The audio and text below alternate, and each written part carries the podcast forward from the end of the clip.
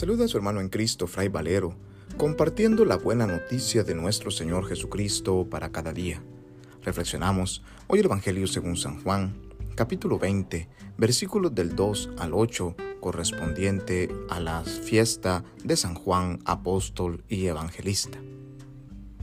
El primer día después del sábado, María Magdalena vino corriendo a la casa donde estaban Simón Pedro y el otro discípulo, a quien Jesús amaba, y les dijo, Se han llevado del sepulcro al Señor y no sabemos dónde lo habrán puesto.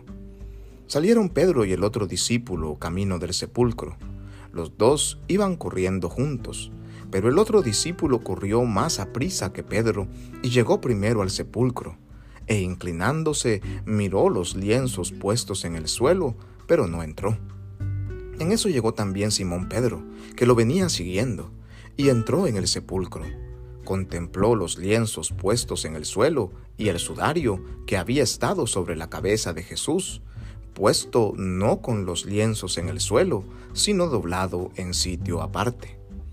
Entonces entró también el otro discípulo, el que había llegado primero al sepulcro, y vio y creyó, porque hasta entonces no habían entendido las escrituras según las cuales Jesús debía resucitar de entre los muertos.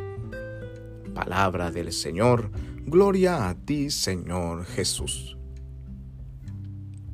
En el contexto de la octava de Navidad, nos encontramos este día con la fiesta del apóstol San Juan, que al mismo tiempo es evangelista.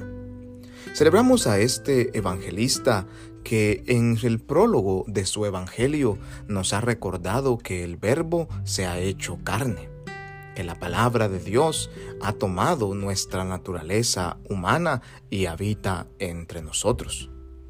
Este mismo que nos ha anunciado este gran misterio de nuestra fe, el de la encarnación del Hijo de Dios, es el mismo que hoy lo encontramos en este relato de la resurrección junto al apóstol Pedro entrando en la tumba vacía.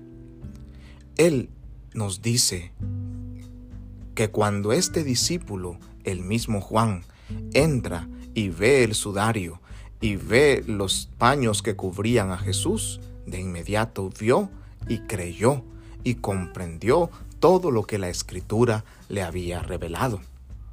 Hoy nosotros como Juan somos invitados también a ver y creer en el Hijo de Dios que se ha encarnado en nuestra historia. Ver y creer en este mismo niño de Belén que es el mismo crucificado y el mismo que ha vencido a la muerte para traernos vida en abundancia. Es lo mismo que Él nos anuncia en sus cartas, que lo mismo que desde el principio hemos oído y hemos visto con nuestros propios ojos, ahora lo contemplamos tocándolo con nuestras propias manos. Nos referimos a aquel que es la palabra de vida. Es Jesucristo que se sigue manifestando en nuestros corazones y en nuestra historia y que sigue naciendo cada día en los acontecimientos cotidianos. Las semillas del verbo han sido sembradas y siguen germinando en nuestra historia, encaminándonos hacia la vida en plenitud, hacia la resurrección.